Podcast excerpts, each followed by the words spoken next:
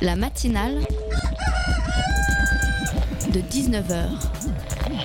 Et bah, c'est une émission qui parle de société, de politique, euh, Culture alternative. On va aussi parler de sport, euh, de gens dans la rue. et l'actualité en règle générale. On va peut-être parler des corbeilles à linge pas en osier d'Auvergne. voilà, il y aura, y aura des invités. Des sociologues, des invités chercheurs. Les invités ne diront que des choses intelligentes. Ça va peut-être s'étriper un peu de temps en temps, mais La matinale de 19h, du lundi au jeudi jusqu'à 20h sur Radio Campus Paris. Il est rare d'avoir une occasion dans sa vie de changer le monde. Et non, ce n'est pas Gandhi, ce sont les mots de François Hollande dans son discours de clôture de la COP21 le samedi 12 décembre. Alors, que penser de cet accord? On nous dit qu'il est à la fois différencié, juste, durable, dynamique, mais aussi équilibré et juridiquement contraignant. Vous reconnaîtrez que ça fait beaucoup pour un seul texte. Et pourtant, même Greenpeace, qui n'est pas connu pour être tendre, parle d'un tournant. Alors, cette COP21, est-ce qu'elle a vraiment changé le monde? On va en parler ce soir avec notre invité. Mais on peut se demander si la phrase qui résume au final le mieux cette COP21, ce ne serait pas plutôt soyez le changement que vous voulez voir dans le monde. Et là, pour le coup, c'est bien le, Mahatma Gandhi il y a 60 ans, parce que la mobilisation citoyenne à Paris a été énorme durant 15 jours, et ce malgré l'état d'urgence. Et c'est peut-être ça, au fond, la vraie réussite de ce sommet, de la bonne humeur, de l'humour et des actions de citoyens qui se regroupent, qui parlent et qui se bougent pour faire changer leur quotidien. Elle est peut-être, là au fond, la vraie victoire de la COP 21. Alors pour reprendre les mots de François Hollande, vive la planète, vive l'humanité et vive la vie. Il est 19h03, bienvenue dans la matinale. La matinale de 19h, le magazine de Radio Campus Paris. Et pour cette dernière matinale de l'année, nous allons faire le bilan de la COP21, je le disais il y a un instant, quelques jours après la fin du sommet climat. Qu'est-ce qu'on peut en tirer comme enseignement? On en parlera avec Jade Lingard, elle est journaliste à Mediapart, spécialisée sur les questions climat. Et pour rester dans cette ambiance nordique de climat, eh bien on partira pour le festival Magnétique Nord du collectif MU, un festival qui mêle photographie américaine, concerts et projections. On sera en studio avec Eric Daviron qui est programmateur musical de ce festival. Alors surtout restez bien connectés sur le 93.9 ou sur radiocampusparis.org car comme le dit le générique de l'émission, les invités ce soir ne diront que des choses intéressantes.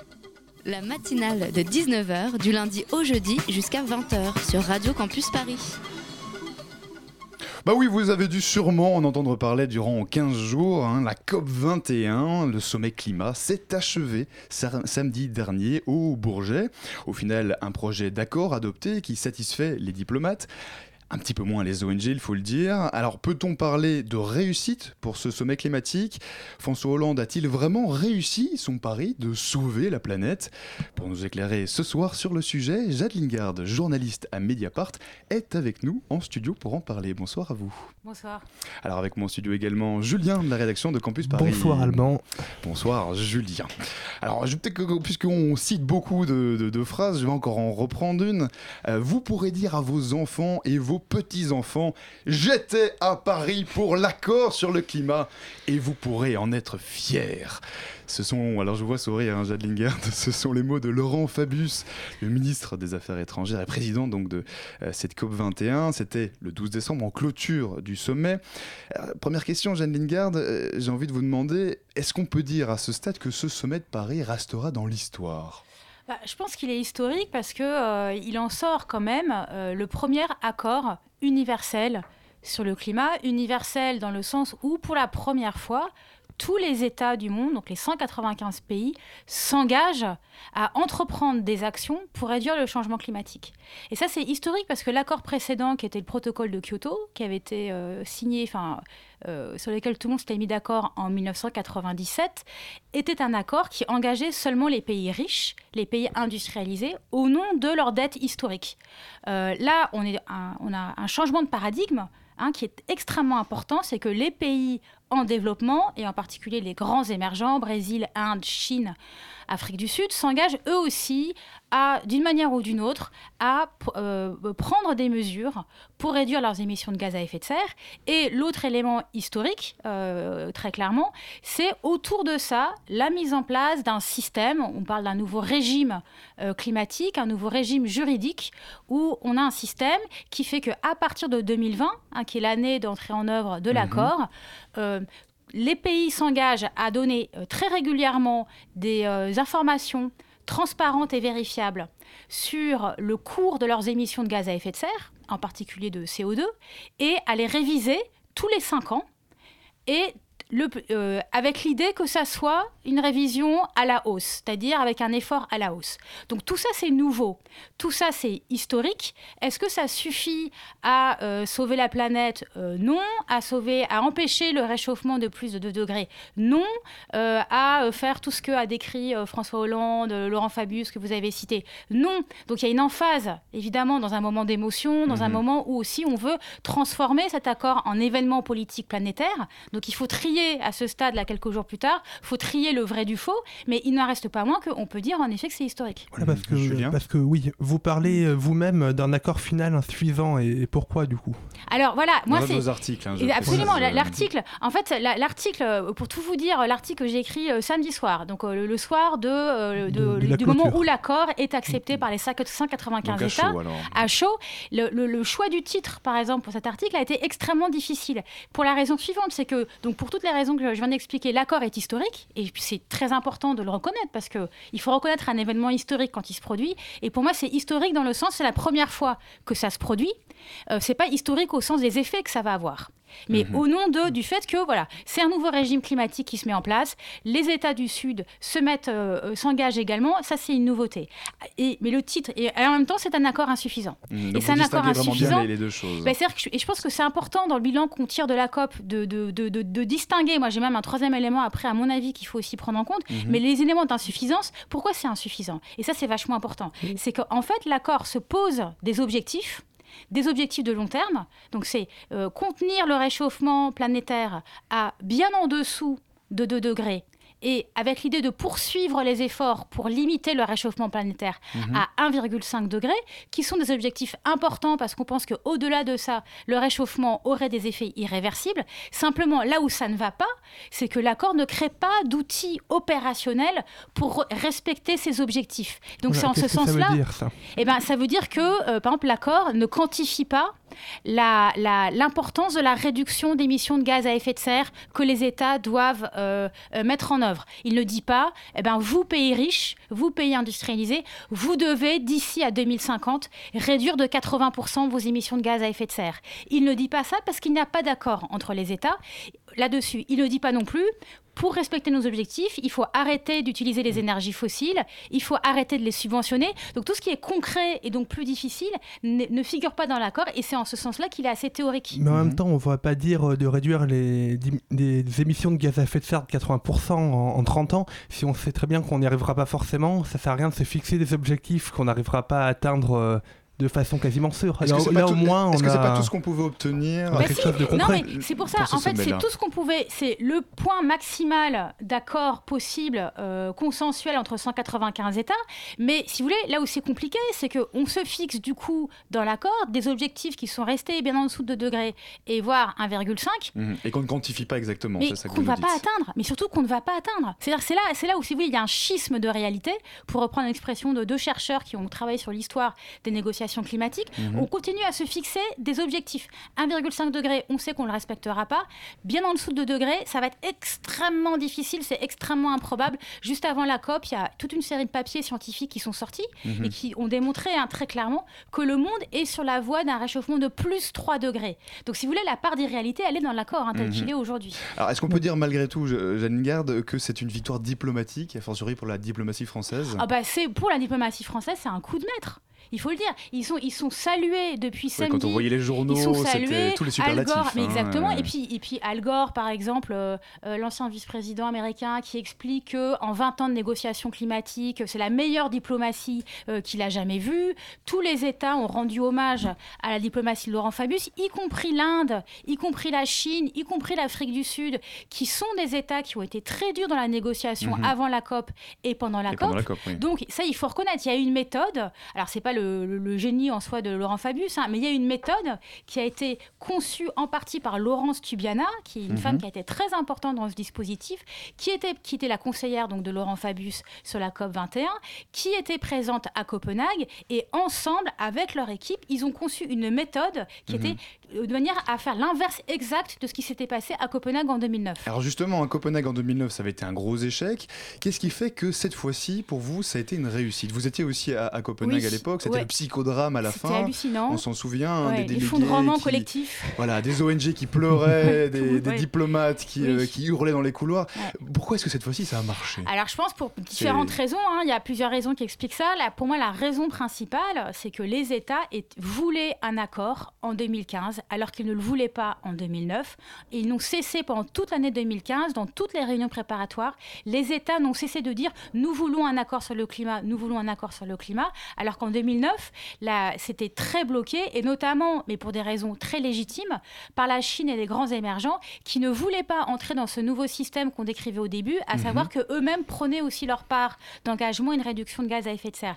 Là, c'est le cas aujourd'hui pour différentes raisons. Je pense à la fois parce que la conscience hein, du danger du changement climatique a énormément progressé, que ce sont des sociétés qui sont très durement impactées aujourd'hui par la pollution atmosphérique. C'est le cas de l'Inde, c'est le la cas de la Chine, Chine. par exemple. oui. On commence à avoir des, euh, des troubles sociaux, des de mobilisations pollution sociaux. euh, qui a justement eu lieu durant la COP 21 Exactement. à Pékin. Donc ça, quand même, c'est ça, ça fait ça crée une forme de pression sociale sur les sur les gouvernements.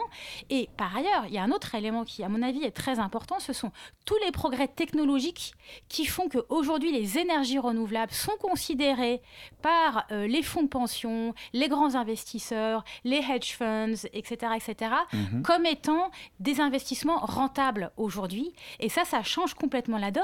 Et il faut bien voir hein, qu'il y a la pression sociale et la pression des mouvements sociaux. Et moi, je pense que ça a été très important. Mais On- il me semble parler. tout aussi important a été cette euh, conversion, entre guillemets, du business aux énergies renouvelables et qui rend possible, du coup, la transition énergétique. Mais donc, ce que vous nous dites, qu'en fait, c'est qu'on on loue beaucoup la diplomatie Mm. française, mais en réalité, c'est un peu le concours de circonstances qui a fait que ça a réussi. Bah, je si pense que c'est les deux, c'est c'est- c'est toutes ces choses-là à la fois. C'est-à-dire que je pense qu'il y a une méthode diplomatique euh, intelligente, efficace, par exemple très à l'écoute, très à la fois un mélange de multilatéral et de bilatéral. Et il y a eu à la fois cette, euh, cette euh, porosité. L'ONU reconnaît depuis longtemps que l'accord tout seul, un accord sur le climat tout seul ne réglera pas le changement climatique. Et donc appelle tous les acteurs de ce qu'ils appellent la société civile à intervenir. Et dans la société civile, il y a les ONG, il y a les syndicats, il y a les entreprises. Et donc l'idée, c'est une coproduction, ce qu'on appelle le paquet de Paris, c'est une coproduction, et donc dans laquelle il faut que tous ces éléments, tous ces acteurs prennent leur place. Oui, mais c'est sûr que l'accord, c'est pas que les politiques tout, Mm. tout seuls, hein, ça va être euh, tous les citoyens, tout le monde. Alors, on, le disait tout à l'heure en introduction, euh, l'accord est juridiquement contraignant. Alors, est-ce que c'est vraiment euh, exact? Alors, ça, c'est un point qui a été très important dans la négociation parce qu'en en fait, il est en partie juridiquement contraignant, mais pas surtout. Et c'est la raison pour laquelle les États-Unis ont pu l'accepter. Mhm. Les États-Unis, pour eux, il y avait plein de lignes rouges dans l'accord, mais une des grosses lignes rouges, c'était il ne fallait pas que les- leurs objectifs de réduction de gaz à effet de serre soient contraignants.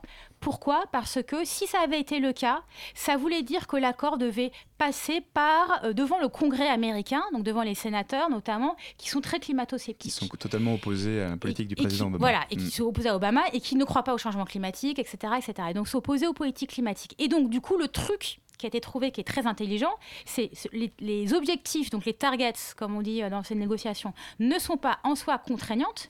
Par contre, ce qui est contraignant, c'est le fait de se retrouver tous les cinq ans pour faire une révision, pour faire un bilan de ces émissions et en faire une révision.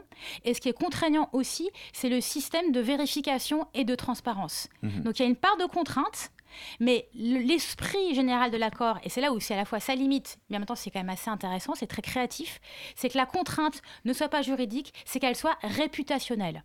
C'est qu'elle soit morale au fond. C'est en gros le pari de l'accord, c'est qu'il crée suffisamment de pression morale sur les gouvernements pour qu'ils se sentent engagés à respecter leurs engagements, même si c'est pas juridiquement contraignant. Mais vous voyez bien qu'un accord juridiquement contraignant sur le climat, de toute manière, ça ne veut rien dire. Le protocole de Kyoto était contraignant, ça n'a pas empêché les États qui ne voulaient pas le respecter de ne pas le respecter. Donc il fallait trouver quelque chose de pas ratifié. Et ça n'a pas empêché la Terre de, se réchauffer. On va continuer à en parler avec mm. vous, Jadine Garde, tout de suite après une petite pause musicale.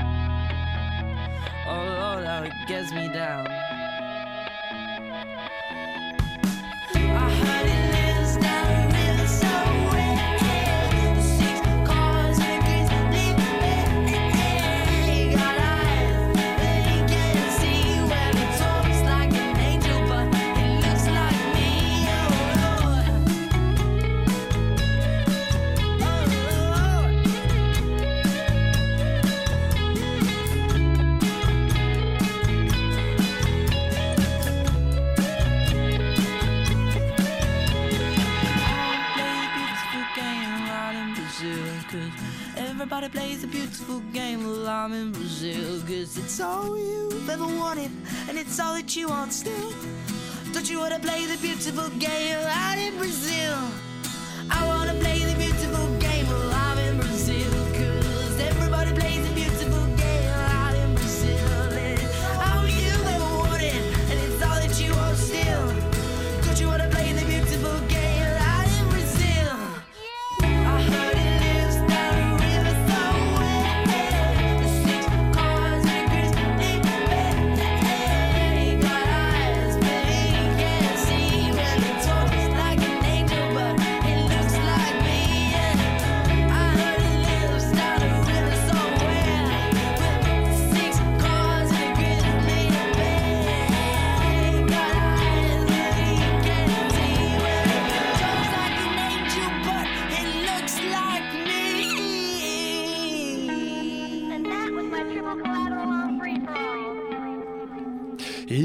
écoutiez à l'instant la douce mélodie de Brazil de Dekel McKenna.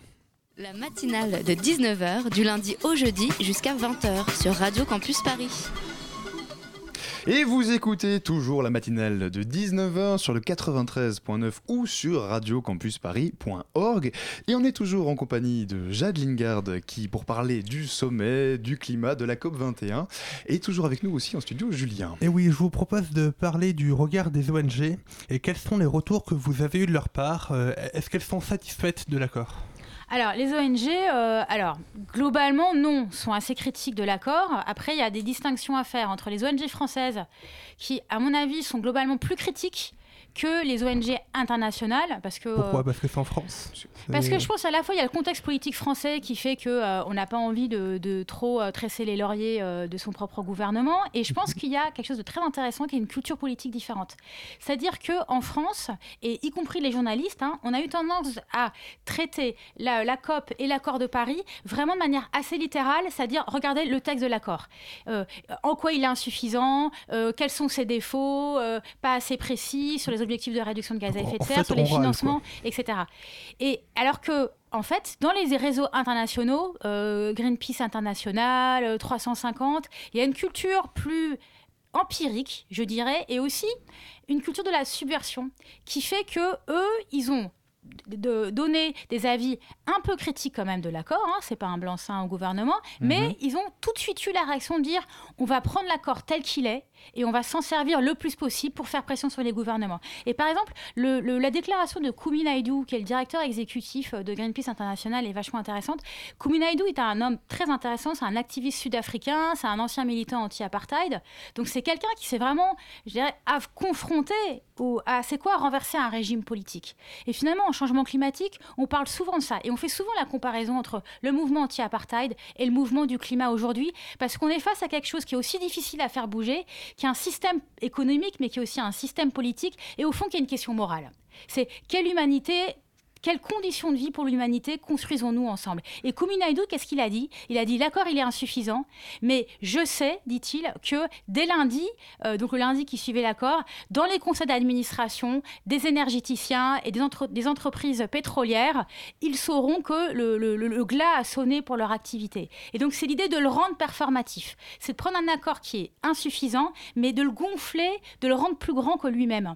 Et là, il y a deux cultures politiques qui s'affrontent et on va voir, enfin qui s'affrontent pas en fait, pardon, qui se, qui se, qui se côtoient, Se côtoient et- qui se côtoient, et on va voir ça maintenant Mhm. dans les mois qui viennent. Et ça vous, va être la, vous la pensez bataille. justement que toute la dynamique qui s'est enclenchée, euh, notamment au niveau citoyen, hein, on, va, on va en parler tout de suite, mais ça aura un impact sur les prochains mois, qu'il y a une dynamique vraiment qui a pu s'enclencher? Moi, je pense que c'est très important parce que l'accord, encore une fois, il restera théorique s'il n'est pas mis en action par les sociétés. Et pour qu'il soit mis en action par les sociétés, il faut qu'il y ait des mobilisations Mhm. sociales. Donc concrètement, durant 15 jours, il y a plein de mobilisations à Paris. Vous pensez que ça, ça va se continuer que... Bah, moi, j'ai- bah, après, j'ai pas. terme, j'ai- disons que. je Madame pense Irma, oui, je mais- Madame Irma, mais je pense qu'il y a des conditions. Je pense qu'il y a des conditions, en tout cas de sensibilité, en tout cas de conscientisation à la question du climat, qui sont réunies aujourd'hui, parce que en amont de la COP, on a vu en France, hein, il y a eu un an de réunions, de débats publics, de conférences, de publications, d'échanges. Moi, je suis impressionnée par de- le, la mobilisation hein, associative. C'était tous azimuts, et on a vu ça dans plein de milieux euh, sociologiques différents.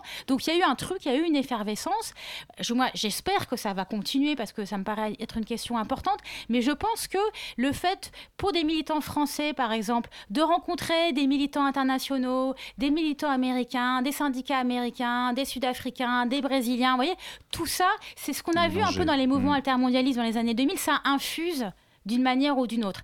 Est-ce que ça va donner des grosses manifs pour le climat? J'en sais rien. Mais en tout cas, ça infuse d'une manière ou d'une autre. D'accord, alors Julien. est-ce qu'au fond, euh, on peut dire qu'il y a eu deux sommets, c'est-à-dire celui des citoyens d'un côté et celui des diplomates de l'autre? Oui, parce que c'est vrai qu'à la côté au différence. Bourget, de l'autre Voilà, dans la parce rue. que, Ouais. en gros, au Bourget, euh, voilà, Alternativa par exemple. euh, Tout à fait. Et je pense que vous avez raison de faire. C'est pour moi une des différences avec le sommet de Copenhague en 2009, par exemple, où il y avait beaucoup d'allers-retours entre le lieu de la COP à l'époque, la COP 15, et euh, le, le village, enfin les sommets al- alternatifs. Là, moi, j'ai trouvé que euh, cette fois-ci, pour la COP 21, les choses étaient assez coupées. Il y avait peu de liens. Donc, il y avait bien sûr des ONG présentes dans les deux. D'ailleurs, moi, je pense que c'est important d'avoir de bien expliquer que c'est pas que les ONG, c'est aussi les syndicats, c'est aussi les mouvements Mhm. sociaux, parce que c'est pas les mêmes cultures politiques. hein. Il y a plus de radicalité quand même dans les mouvements sociaux. Enfin, euh, bon, bref, et que les liens se sont peu faits. Euh, et que euh, pour Alors plein que de là, raisons, ici, euh, ici, au contraire, à Paris, il y a vraiment eu des liens qui, qui se sont faits. J'ai- J'aimerais vous, vous parler quand même parce que on, alors c'est- certes c'est très franco-français, mais on était en état d'urgence, on l'est Mm. Oui. toujours aujourd'hui en France. Cet état d'urgence, il a assez lourdement pesé sur le, sommet. On a notamment parlé beaucoup au début de la COP 21 des assignations à Absolument. Mm. résidence, notamment de certains militants. Euh, quel bilan, euh, si je peux dire sécuritaire, on peut tirer de cette COP 21 d'après Bah, vous? disons que du point de vue des libertés publiques, ça a été quand même assez des libertés catastrophique, hein, oui. parce qu'on a vu des assignations à résidence, on a vu des perquisitions dans des lieux militants. Tout ça a mis une pression considérable sur les gens et surtout ça a empêché qu'ait lieu la grande manifestation du 29 novembre, qui était prévue justement pour exprimer cette pression de la société civile, des mouvements sociaux sur les gouvernements. Il y a quand Donc même ça, eu on la, eu. manifestation de fin Oui, le 12 décembre. Il y a eu, oui, non, il y a quand même eu ça malgré tout. Heureusement, petit à petit, je dirais, le- les, les- les- les associations, les organisations ont re- repris un peu de terrain, mais quand même, ça a été long et je pense que du coup, la mobilisation a été bien moindre hein, par rapport à ce qu'elle aurait pu être. Mais est-ce que le fait qu'il y ait eu cet état d'urgence, et justement, on l'a vu dimanche dernier, le, le rassemblement de près de 15 000 personnes, est-ce que ça n'a pas ramené des personnes en plus euh, L'état d'urgence en lui-même, en se disant, ben, tiens, on n'aurait peut-être pas pu, mais on, on va y aller pour montrer que même malgré l'état d'urgence, euh, on est quand même là? Franchement, Un effet dynamisant. Est-ce que c'est un Moi, je crois pas. dynamisant, Moi, ouais. honnêtement, je Non crois pas. Je pense qu'il y a, pour certains militants, il y a une excitation particulière à braver l'interdit. Donc ça, c'est sûr. mais je pense que c'est pour plus, une mais- minorité de personnes. Je pense que, au contraire, le climat, là, il y avait un enjeu. Par exemple, l'enjeu pour moi, et c'est- et le plus important des mobilisations, c'est de pendant la COP, c'était d'élargir le cercle, d'élargir la base militante. La base militante sur le climat en France, elle est très faible. À l'international, elle est un petit peu plus large. Et là, l'enjeu, c'était d'é- d'élargir à un plus grand public. Et typiquement, c'est ce grand public-là qui ne vient pas Hmm. dans des manifestations en état d'urgence. Donc ça pour vous c'est pas vraiment réussi alors on n'a pas vraiment dépassé le cadre des, des Ben, militants c'était impossible. Je pense que la pression sociale était beaucoup trop forte et la pression politique était trop forte et que du coup, c'est pas du tout la faute des mouvements et des ONG. hein. C'est simplement le contexte politique était beaucoup trop plombé et que du coup, l'enjeu maintenant, c'est vraiment dans les mois qui viennent euh, de, de voir est-ce que cette base militante peut s'élargir ou pas. Mhm, mhm, mhm. D'accord, mais alors est-ce que vous pensez que sur l'opinion publique, la COP21 a quand même réussi à, à faire euh, prendre euh, davantage euh, confiance et conscience pardon, sur la situation du climat aux, aux gens? Bah, je- bah, c'est difficile à dire. Je pense que euh, le fait, que, moi, le pari que je fais, mais c'est un pari, hein, parce que, encore une fois, je pense que ce n'est pas un événement univoque. C'est-à-dire, je pense que l'événement COP21 et l'accord de Paris sont des outils politiques qui ne deviendront actifs que si on décide de s'en emparer. Et donc, je pense que dans ce moment-là, il y a eu, bon, il y a eu beaucoup d'informations qui ont circulé sur le climat, etc. Mais je pense que le fait, quand même, qu'on ait 195 États et qu'on ait cette succession de déclarations, Barack Obama, Xi Jinping, euh, euh, Raúl Castro, euh, Oui, on- Angela Merkel. On se rappelle tous les voir défiler les- au premier jour de la c'est COP quand même- c'est 21. quand même- C'est un rassemblement inédit hein, du nombre de chefs d'État, qui est autant de personnalités si importantes et puissantes, qui défilent pour dire c'est majeur d'agir sur le climat. Moi, je pense encore une fois, ça infuse d'une manière ou d'une autre dans la société, ça donne une légitimité politique à l'importance du changement climatique. Et vous nous disiez durant, durant la pause, maintenant avec cet accord, il y a peut-être des leviers réels ou symboliques Oui, qu'on va pouvoir utiliser. Moi, je, bah, très clairement, si on prend au sérieux ce qu'ont dit les États, donc si on dit qu'on veut garder la hausse, des la hausse des températures à bien en dessous de 2 degrés, ça veut dire que nous, la France, il faut qu'on réduise nos émissions de gaz à effet de serre de 80% d'ici à 2050. Ça veut dire que on ne peut pas faire l'aéroport de Notre-Dame-des-Landes, qu'on ne peut plus bétonner comme, euh, comme on le fait, qu'on ne peut plus construire de nouvelles autoroutes. Ça veut dire qu'il faut qu'on change de système de transport, qu'on change de système de chauffage, etc., etc. Et du coup, le fait que si on ratifie l'accord, et si 55% des États ratifient l'accord, il prend une valeur juridique supérieure, et donc y compris des recours juridiques, par exemple pourront s'appuyer sur l'accord pour s'opposer à des projets d'ouverture de mines, de euh, terminaux d'importation de méthane, par exemple. Et toutes ces choses-là, il y aura les outils pour s'y Mhm. opposer. Et vous faites bien le préciser, cet accord n'est pas encore ratifié, donc il Non, faudra non. encore que Et le il faut que processus soit encore. euh, 55% des États ou les long. États représentant 55% des émissions de gaz à effet de serre le ratifient pour qu'il rentre en œuvre. Alors, euh, samedi dernier, euh, Laurent Fabius a entamé son discours en disant Nous voici donc presque au bout du chemin et sans doute au début d'un autre. Ouais, bah c'est carrément là, le début. Hein, c'est voilà. pas la fin. hein. Moi, c'est le et début, là, suite, tout est euh, à faire. hein. Voilà, et la suite, Ouais. du coup, c'est. Vous pensez que. Bah, la suite, c'est tous ces projets, c'est c'est repenser un système de mobilité, un système de transport. Moi, je pense qu'en France, un symbole fort, ça serait on arrête l'aéroport de Notre-Dame-des-Landes.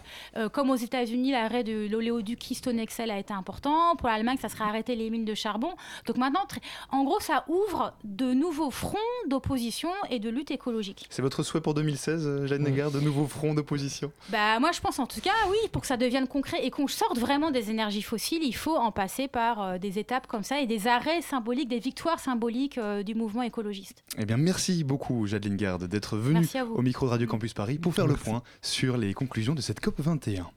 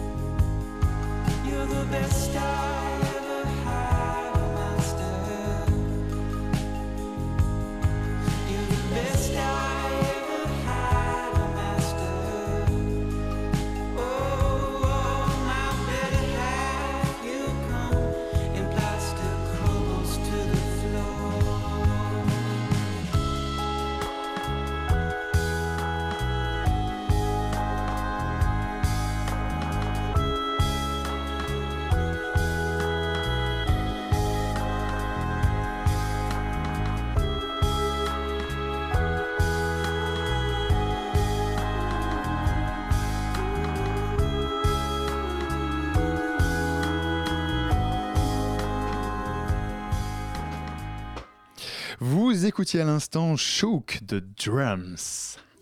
La matinale de 19h sur Radio Campus Paris. Vous écoutez toujours Radio Campus Paris, la meilleure radio de tout Paris sur le 93.9 ou sur radiocampusparis.org. Alors, c'est bientôt Noël, eh bien oui, nous sommes le 17 décembre.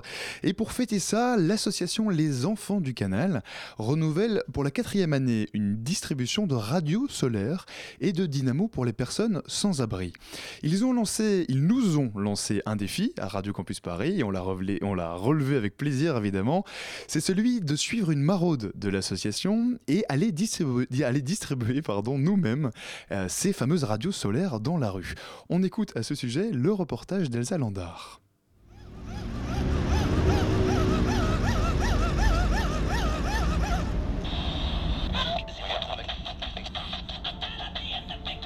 Plus besoin de piles ou de prises électriques. Une minute de recharge par manivelle et la radio peut tourner pendant près d'une demi-heure.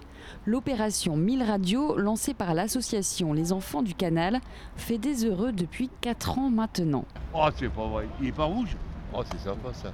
L'autre, il est mort. Ça, m'a- ça mouline dans le vide, ça dure qu'un an, quoi. Quand c'est mort, c'est mort, hein, mais, mais c'est super. Philippe vit dans le 14e arrondissement de Paris. C'est la deuxième fois qu'il reçoit une radio en deux ans. La première était cassée et il fallait la remplacer. Ah ben nous, on écoute euh, oui, beaucoup de la radio, les infos, euh, les grosses têtes, surtout. Il y a des émissions à la cour. Ah si, Nostalgie. C'est une vieille chanson, c'est bien. Ça nous rappelle notre jeunesse, nous. Et c'est important pour vous du coup d'avoir Ah, une radio Bien sûr. Bah, comme ça, on est au courant un peu de tout. Bon, maintenant, il y a les journaux gratuits, mais comme ça change tout le temps les, les infos. Et avant, vous en aviez une, une autre radio à pile ou un truc comme ça non? Non, bah, justement, elle n'était pas à pile, elle était juste sur le courant. Alors, on s'était branché sur un lampadaire, on s'est fait gauler par les flics. Ils ont dit, nous, on paye. Bah, ils nous ont dit, les flics, on paye. Alors, j'ai dit, mais quand je travaillais, je payais aussi.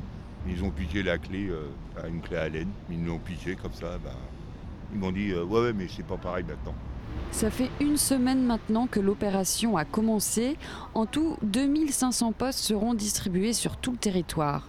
Jean-Claude est travailleur père aux enfants du canal depuis janvier. C'est lui aujourd'hui qui fait la tournée du quartier. Moi, je trouve que ça a du sens, on va dire, ça évite que la personne soit coupée, on va dire, euh, complètement du monde. Il s'intéresse, euh, comme tout le monde, à ce qui se passe euh, au quotidien. Donc, comme ça, ça les évite qu'ils soient coupés un peu euh, toujours à l'écart. Ça veut dire qu'ils se tiennent informés. Vu que j'ai connu un peu la rue aussi, euh, j'ai fait deux ans de rue. Donc, je voulais donner un coup de main euh, pour, pour essayer de pour que je sois serviable on va dire et j'aime bien aider, aider mon prochain on va dire. Pour Christophe Louis, le directeur de l'association, c'est évident.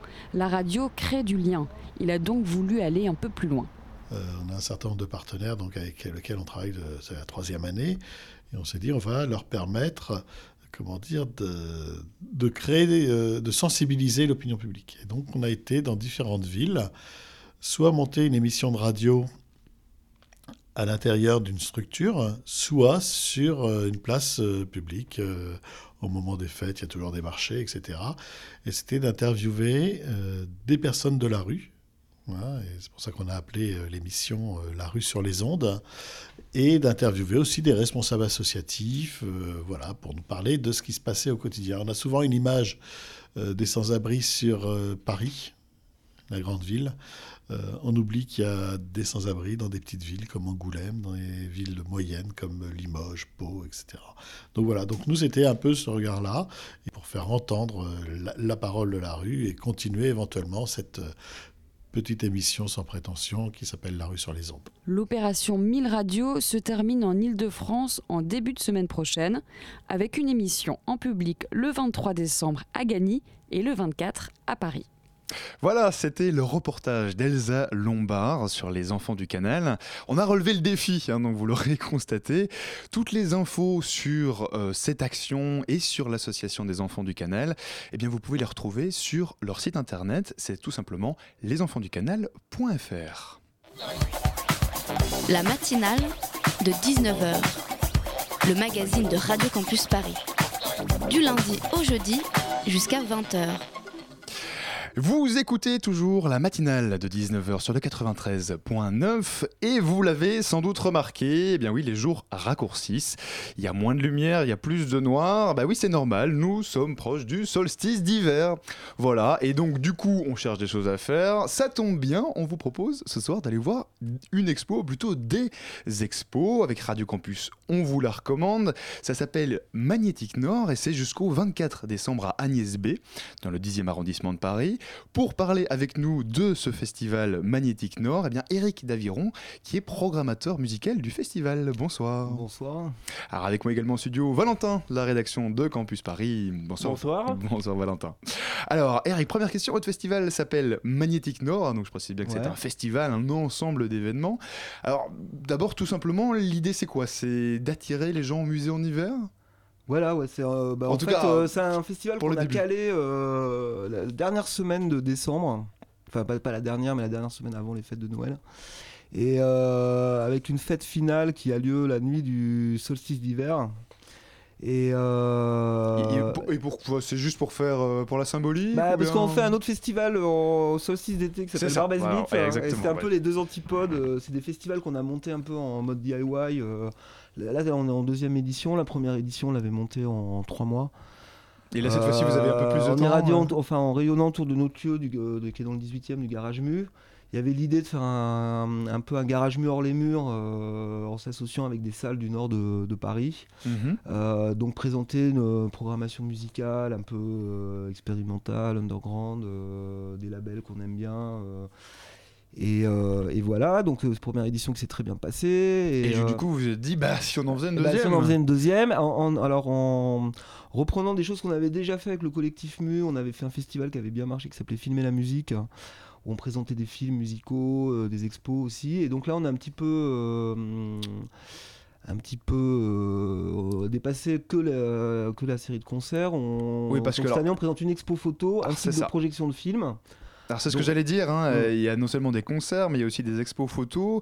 Alors on va parler des deux, mais on, on va peut-être commencer, si vous êtes d'accord Eric, par euh, l'expo photo qui s'appelle Hard, alors, Hard Art DC79. Voilà. J'y suis bon. DC 1979. 90.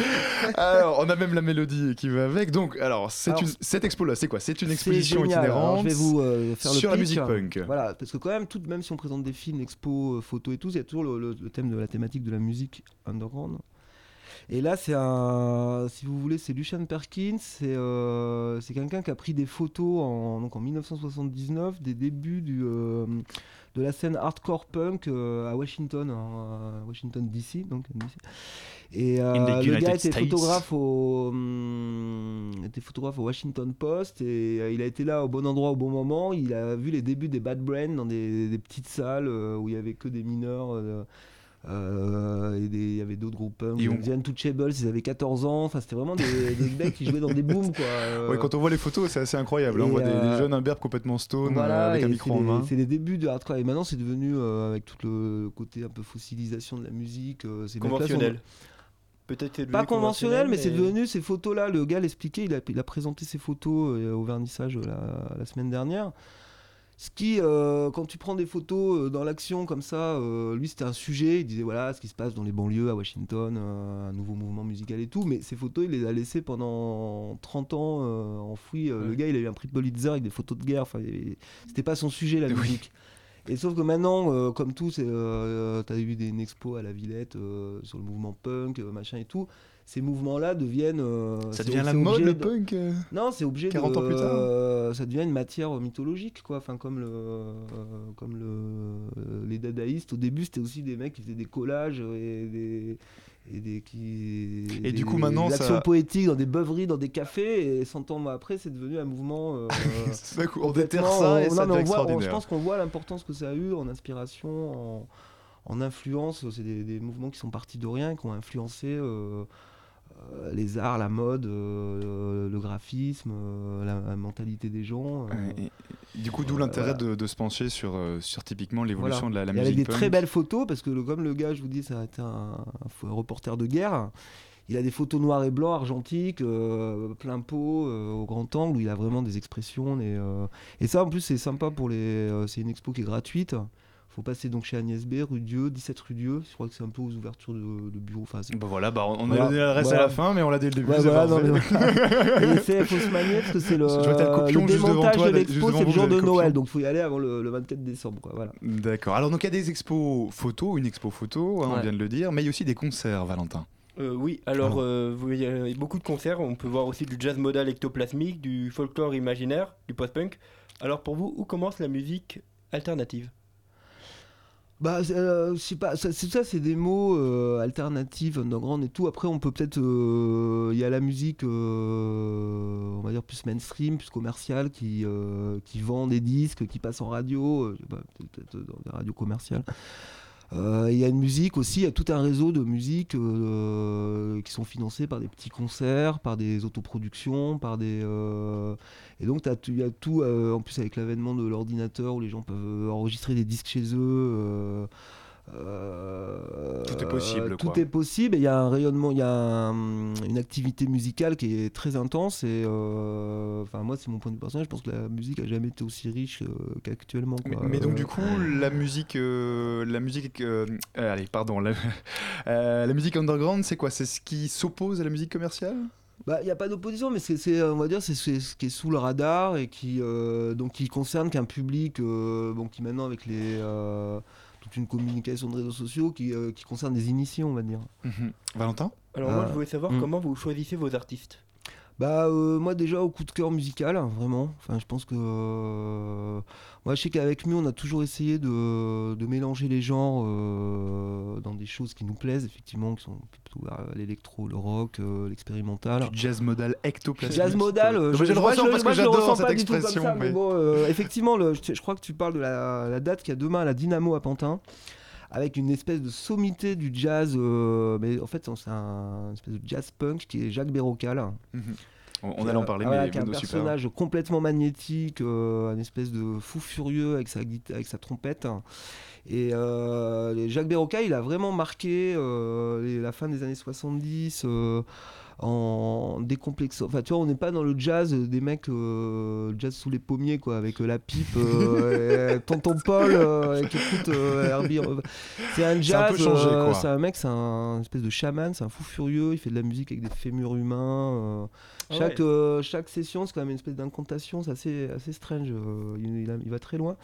Et euh, Jacques Bérocal, en fait, il joue avec euh, deux, hum, deux copains qui ont fait des, beaucoup de choses pour le. Un artiste qui s'appelle Vincent Eplé. Et, euh, et David Fenech, ils sont associés et en fait ils ont été détectés par un label d'électro plutôt très pointu berlinois qui s'appelle Blackest Ever Black. Et euh, c'est un peu un ovni dans le- la collection, de, enfin dans le catalogue de ce label. Et ils ont été pris par ce label euh, berlinois, mais qui touche plus un public d'électro. Euh, D'accord. Et, et donc ceux-là, on peut les voir donc et demain. on peut les voir demain et avec un scène. groupe complètement fou furieux, c'est le cas de le dire. Mais c'est une date en fait. en là, fait, tu parles de jazz ectoplasmique. Effectivement, c'est la date à mon avis la plus punk, même si c'est pas des punks. justement. Eh bien, on va Et- continuer à parler de musique punk et de musique folle juste après justement une petite pause musicale. Vas-y.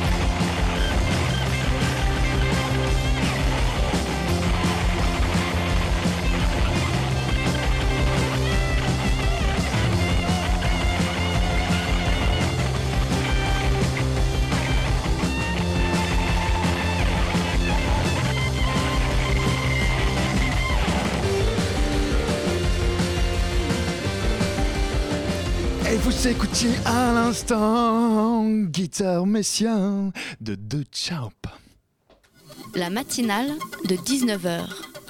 Bah oui, on s'emballe un petit peu, c'est la dernière matinale de l'année, alors voilà, on parle toujours justement musique avec euh, le festival, euh, oh là là, là je mêle mes fiches, le festival Magnétique Nord, et on en parle avec Eric Daviron qui est le programmateur musical de ce festival, avec nous toujours aussi en studio, Valentin. Euh, la question que j'avais pour vous, euh, Eric Daviron, c'est euh, que ce festival il est organisé par un collectif. Ouais. C'est le collectif MU. Euh, je me demandais, pour ceux qui ne vous connaîtraient pas, qui ne connaîtraient pas ce collectif, c'est- est-ce qu'on peut dire que vous êtes un studio spécialisé dans l'art contemporain et les nouveaux médias? Ça- Ce serait Ah, correct de dire tout, ça? euh, moi, je Rien à pas, voir je- moi, je le vois pas comme Raté. ça, mais, euh, Ah, bon, alors, on j'ai peut essayé, trouver j'ai des, perdu. des infos sur le site mu.asso.org. Mais, Mais euh, voilà, mais, comment euh, est-ce que vous le Non, on est une plateforme de collectif? projet euh, avec une- quand même une spécialisation sur l'art sonore. euh, euh, le, le- bah, on a notre lieu à la Goutte d'Or qui s'appelle le Garage Mu. On organise des festivals, mais pas que. On fait aussi des applications pour des, des smartphones, euh, mais toujours liés au son. Et euh, on a fait beaucoup de projets de euh, festivals un peu nomades qui se passent sur des péniches ou euh, de festivals mobiles en mouvement. Euh, voilà, mais. euh, D'accord. Et donc, alors c'est bien, mais le, ouais. c'est bien le collectif MU, hein, parce que tout à l'heure je prononçais MU, mais alors tu Non, non, Mu. m'as corrigé. Ouais, comme Planète Mu. Il y a plein de Mu comme ça. mais, euh, voilà. Alors, Valentin. Moi j'avais une question. Euh, vous dites que vous êtes installé à Barbès. Alors, qu'est-ce qui vous inspire ce quartier? Alors que qui est euh, Barbès, euh, Barbès, Barbès, bah, moi j'y ai- personnellement j'y habite, euh, là, je, enfin, là je viens de quitter, euh, on s'en fout la radio, mais j'ai- j'y ai habité 15 ans. Non, non, euh, parlons de ta- bah, parlons de ta vie, c'est intéressant aussi, je- attends, mais euh. bah non, j'habite dans le 20 e bon, J'ai trahi. Barbès avez trahi le 18e arrondissement, hein, Voilà, mais c'est des quartiers euh, bah, qui sont euh, vivants, cool. euh, euh, ces quartiers où effectivement il y a toujours eu. euh, bon, maintenant c'est en train de changer, mais il y avait euh, quand même beaucoup d'artistes parce que les loyers n'étaient pas trop chers par rapport à Paris. Euh, colorés, euh, métissés, euh, populaire, quoi, ouais. Mm. Alors, euh, alors justement, j'avais une autre question. Valentin. Ouais. Qu'est-ce que vous voulez faire ressentir à ceux qui viendront au festival? Alors, euh, alors moi, ce que, ce que j'ai pas fini tout à l'heure, je vous disais la date Oui. de demain avec Jacques Bérocal et avec le. Wild Classical Music Ensemble. Alors, le Wild Classical Music Ensemble, c'est des Belges, c'est des autistes et le, en live, c'est moi je vois beaucoup de concerts, c'est un des lives les plus violents et les plus puissants que j'ai jamais vu. C'est de la trance, c'est des euh, donc effectivement le jazzman complètement euh, atomisé, magnétique.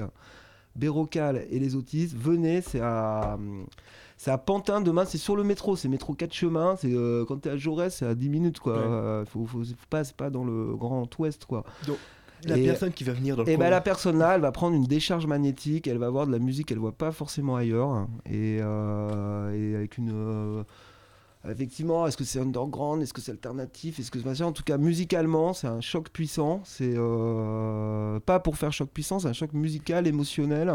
C'est de la mu- c'est euh, quelque chose de magnétique que, que tu vois pas ailleurs et qui est, euh, et qui peut faire une belle sortie. euh, voilà, qui est intéressant. Ah bah une belle sortie, c'est une belle conclusion. Je sais pas, On je rappelle peut-être. mal ma Non, non, si, si, non, non, mais non, Non, non, voilà. rendez-vous, allez tous au Tous à la Dynamo à Pantin. Donc, Alors, euh, Prenez-vous voilà. une décharge de 4000 volts voilà, c'est 4000, c'est magnétique, c'est un festival magnétique. Et surtout, venez samedi. Alors, juste peut-être rapidement rappeler les infos, du coup, Eric Alors, le, pour le, la Dynamo, c'est euh, rue Gabriel Josserand à Pantin, métro 7, Aubervilliers-Pantin.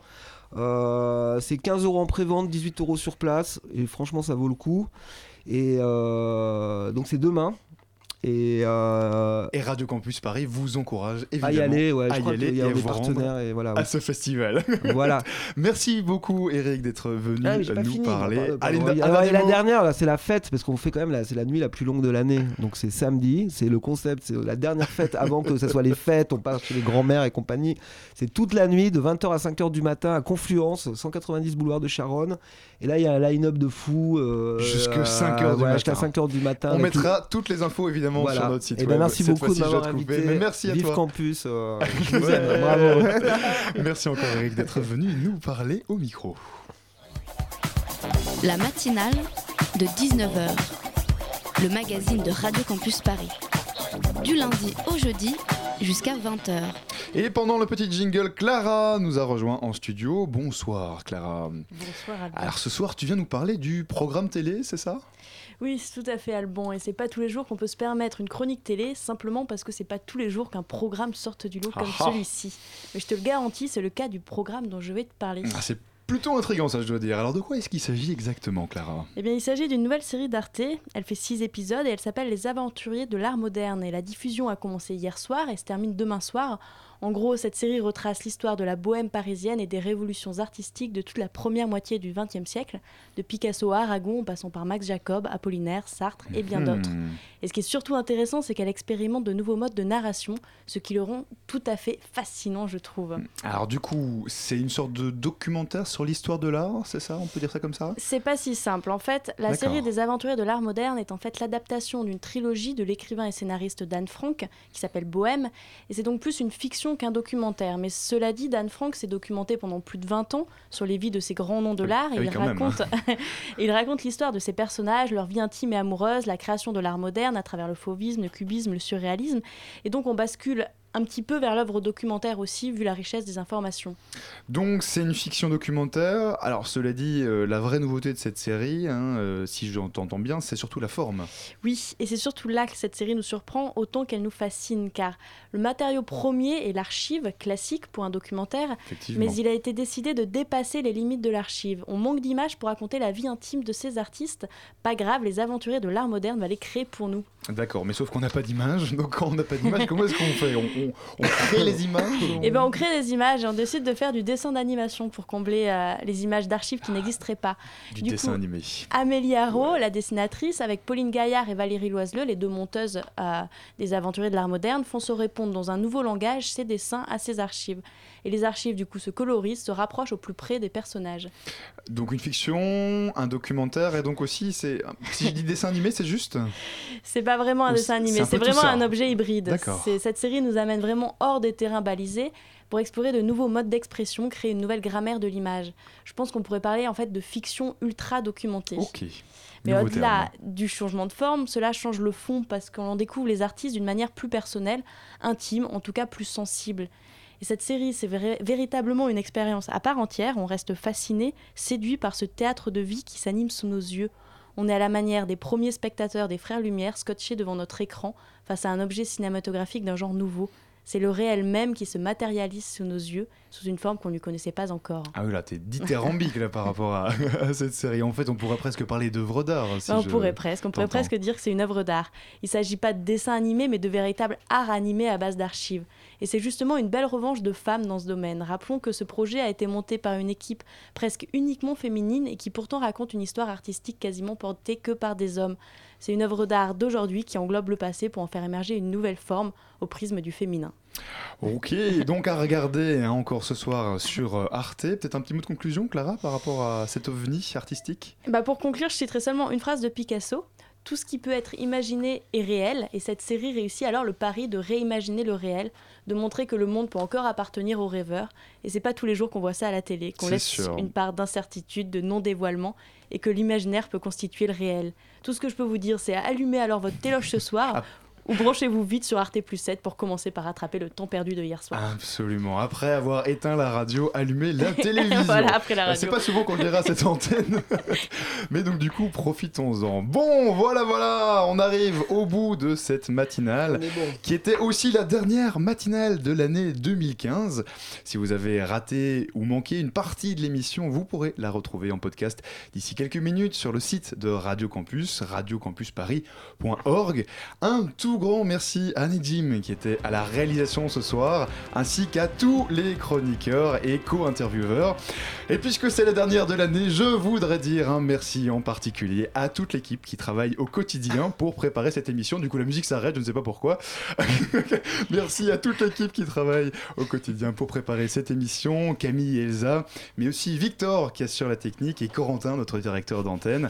Dès lundi et durant toute la période de Noël, vous retrouverez un best-of des meilleurs moments de la matinale. Donc restez bien connectés en cette fin d'année sur le 93.9 et n'oubliez pas d'ouvrir votre radio chaque soir à 19h.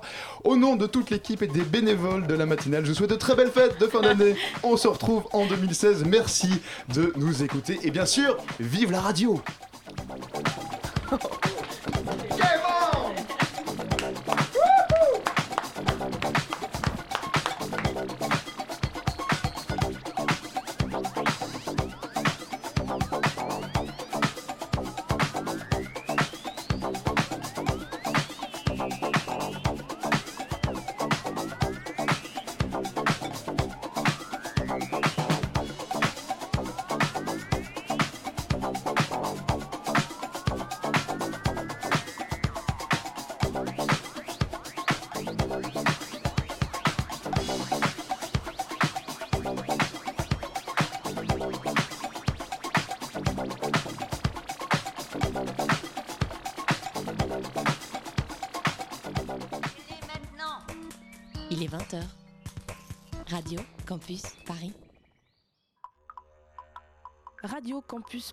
Partenaire de l'Université populaire du Quai Branly. Cinq cycles de conférences pour découvrir, décrypter.